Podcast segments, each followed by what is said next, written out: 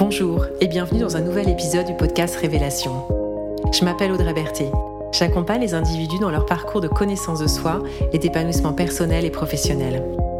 Révélation explore des thématiques et propose des pratiques, des rituels qui permettent de faire un chemin intérieur de révélation à soi-même et un chemin extérieur pour se révéler au monde.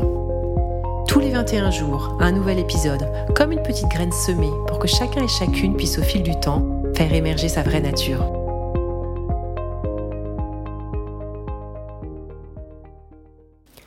Dans cet épisode, j'ai envie d'explorer une partie d'un sujet qui m'anime énormément dans mon métier de coach et qui me porte aussi à titre personnel, car il figure pour moi parmi les rendez-vous les plus importants de la vie.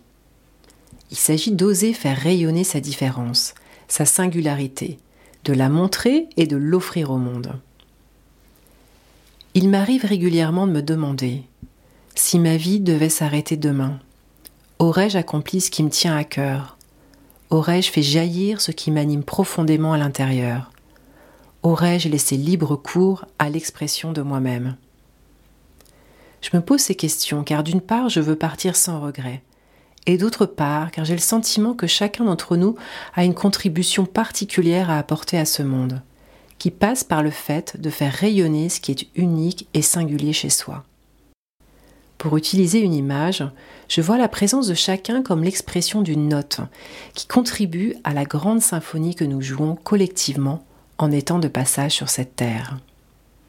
C'est un vaste sujet, car exprimer sa singularité nécessite avant tout de la connaître, de se connaître, ce qui est en soi un long chemin. Mais ça nécessite aussi en parallèle d'oser sortir de certains moules ou conditionnements, de lâcher des peurs, puis de s'aimer d'aimer qui nous sommes.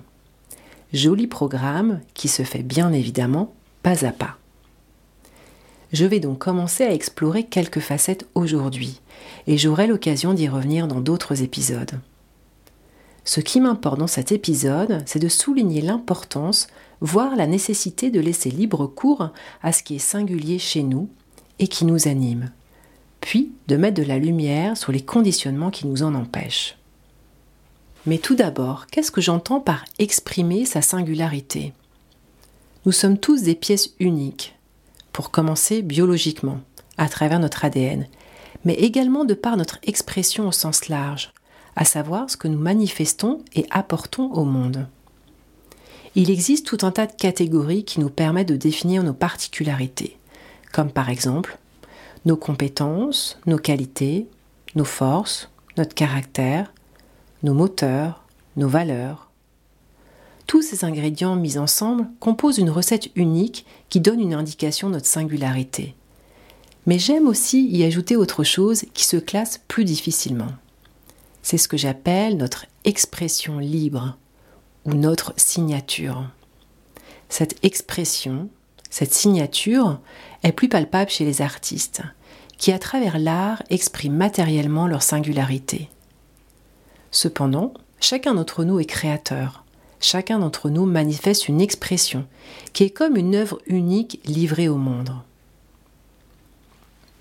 Pour être plus concrète, celle-ci peut s'exprimer, se matérialiser à travers une façon de faire, un rôle que l'on joue, une action, un projet que l'on va mener à sa façon, qui sonne juste et qui suscite de l'enthousiasme chez soi. Pour vous donner un exemple personnel, ce qui constitue un élément de ma signature est le rôle que je joue dans l'apport de pratiques d'intériorité, de reliance à son intérieur, dans des sphères qui pourraient de prime abord sembler hermétiques. Je ne suis pas la seule à le faire, mais je le fais avec mon propre style, ma propre coloration. Alors, pourquoi est-ce si important d'oser exprimer sa singularité? Comme je l'indiquais en introduction, c'est selon moi un rendez-vous essentiel de notre vie. Mais avant même d'aller jusque-là, c'est ce qui permet de satisfaire un de nos besoins fondamentaux, à savoir notre besoin identitaire, être reconnu dans notre identité. Ce besoin identitaire est essentiel à notre équilibre psychique et plus largement à notre épanouissement. Or, pour être reconnu dans notre identité, nous avons à la fois besoin de nous sentir appartenir à un groupe ou à des groupes où l'on va avoir le sentiment d'être inclus. Un groupe, ça peut être tout simplement un groupe d'amis, ou bien une équipe en entreprise, ou encore des groupes d'appartenance plus larges, comme par exemple le groupe de ceux qui œuvrent pour l'exclusion, ou encore bien plus large, se sentir appartenir à une nation. Et en même temps, nous avons besoin de nous sentir reconnus pour ce qui est différent et unique chez nous. Notre besoin identitaire oscille donc entre ces deux pôles. Un besoin d'appartenance et un besoin de différence. Le juste équilibre entre les deux peut être délicat à trouver, car on peut avoir tellement besoin, tellement envie d'être reconnu, accepté par un groupe, que l'on peut en perdre notre singularité. Pour donner un exemple, quelqu'un qui au sein d'une équipe ou d'une entreprise va chercher l'adhésion et la reconnaissance du collectif pourrait s'empêcher d'exprimer sa vision, ses envies, ce qui l'anime, par peur d'être rejeté du groupe. Or, ça créerait finalement chez cette personne de la frustration, car elle ne se sentirait pas reconnue dans sa différence. Nos émotions vont d'ailleurs être de vrais alliés pour nous aider à y voir plus clair dans cette situation. En effet, si nous nous sentons frustrés, contrariés, voire en colère, c'est sans doute que notre besoin identitaire n'est pas totalement nourri, et particulièrement notre besoin de différence.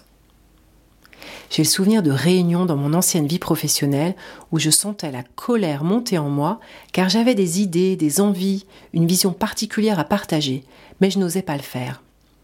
J'ai pu constater qu'à chaque fois que je m'autorisais à en livrer ne serait-ce que quelques mots, je ressentais du soulagement, de la satisfaction et même de la joie.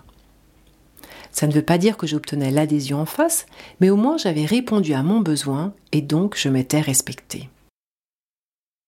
Allons voir maintenant du côté des conditionnements. En coaching, j'accompagne beaucoup de personnes dans la clarification et la concrétisation de leurs projets professionnels ou plus largement leur mission de vie. C'est un exercice qui passe par l'identification de ce qui est singulier et unique chez soi. Je m'émerveille à chaque fois d'entendre les élans, les envies qui animent les uns et les autres. Ça me donne l'impression d'être témoin de trésors enfouis qui se révèlent, mais malheureusement, ces élans sont très vite freinés, ou même carrément mis de côté, car arrivent les conditionnements et les peurs. Le conditionnement le plus fréquent rencontré se forme très tôt dans notre vie. C'est celui que j'ai envie de nommer la culture familiale. Enfant, nos parents nous offrent un cadre dans lequel nous allons grandir et nous forger. Ce cadre a priori aimant, sécurisant et chargé de bonnes intentions va cependant commencer à construire certains conditionnements, comme par exemple une vision du monde, des croyances à propos du monde, des peurs, des projections, qui appartiennent à l'expérience de vie de nos parents et non à la nôtre. Voici quelques exemples de croyances ou de visions du monde qui pourraient nous avoir été transmises. Pour réussir dans la vie, il faut suivre une filière scientifique. Pour prétendre à une bonne carrière, il faut viser telle ou telle fonction. Être artiste, ce n'est pas un métier. Bien sûr, notre culture familiale nous transmettra aussi tout un tas de choses qui nous aideront à nous déployer. Nous portons en tout cas en nous une partie de cette culture qui va nous influencer. L'adolescence est souvent la période propice pour faire exploser le moule, les conditionnements, et pour commencer à faire entendre sa vision des choses. Parfois, c'est seulement à l'âge adulte que l'on va s'autoriser à le faire, et dans certains cas, on ne se l'autorisera jamais par loyauté ou tout simplement car nous ne sommes pas conscients de ces conditionnements. Il y a un autre conditionnement qui est lui aussi très courant. C'est celui que j'appelle la culture sociétale. Nous grandissons au sein d'une nation qui propose tout un tas de normes, d'attendus, de visions à propos de ce qui est juste ou qui ne l'est pas. Un peu comme pour la culture familiale, c'est un cadre qui se veut sécurisant et bon pour nous, mais qui influence nécessairement nos choix et qui nous propose des modèles qui ne sont pas forcément ceux qui résonnent en nous. Mon expérience de vie à l'étranger m'a vraiment ouvert les yeux sur cet aspect. J'ai vécu en Grande-Bretagne une partie de ma vie. Puis, lorsque j'ai décidé de rentrer en France, j'ai changé de carrière par la même occasion je suis passée du métier d'acheteuse au métier de coach de vie. Rien à voir. La vision britannique diffère beaucoup de la vision française en ce qui concerne la gestion de carrière. Passer d'un métier à un autre, avoir un parcours qui n'est pas linéaire, est plutôt vu comme un enrichissement en Grande-Bretagne, plutôt qu'une anomalie comme ça peut être le cas en France. La vision britannique a été un vrai levier pour moi dans ce changement de carrière.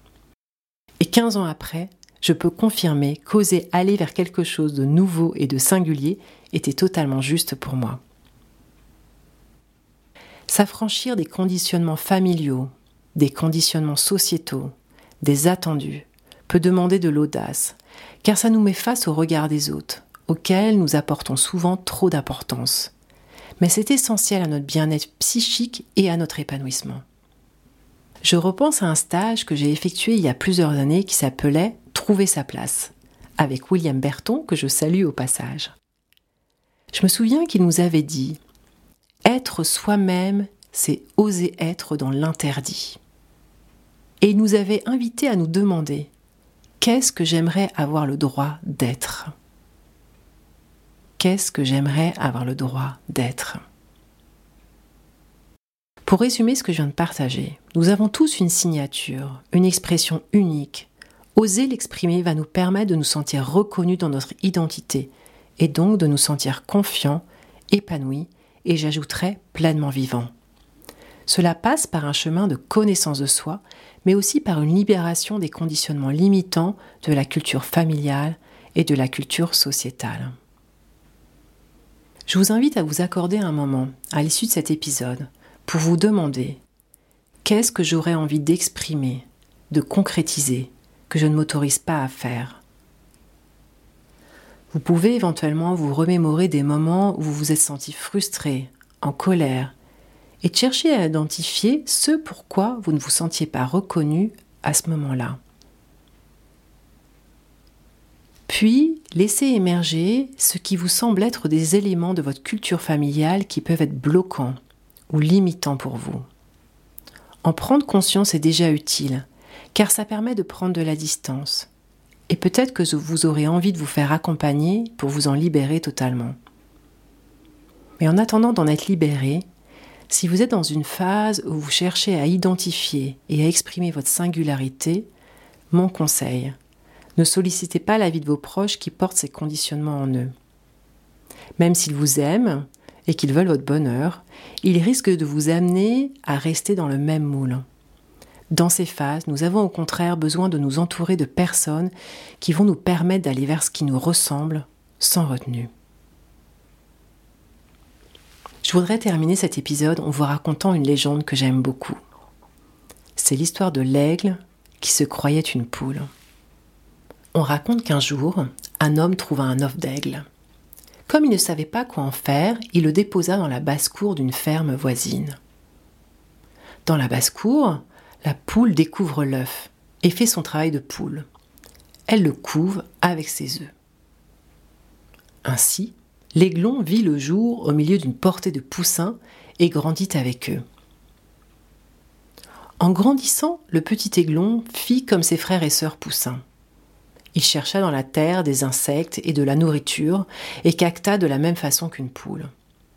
Et lorsqu'il volait, c'était dans un nuage de plumes sur quelques mètres à peine. Après tout, c'est ainsi que les poules sont censées voler. Les années passèrent et l'aigle devint vieux.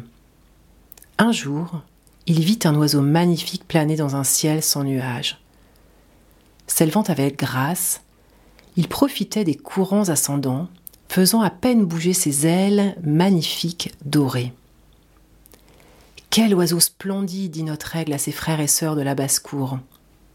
Qu'est-ce que c'est? C'est un aigle, le roi des oiseaux, caquette un poulet.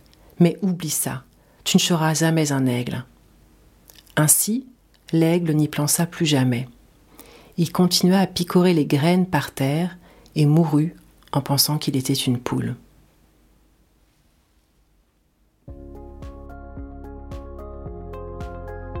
Merci de votre écoute et de votre présence. Si ce podcast vous a inspiré, partagez-le autour de vous et abonnez-vous pour recevoir les prochains épisodes. Au plaisir de vous retrouver bientôt et je vous souhaite d'ici là de belles expérimentations et de belles révélations.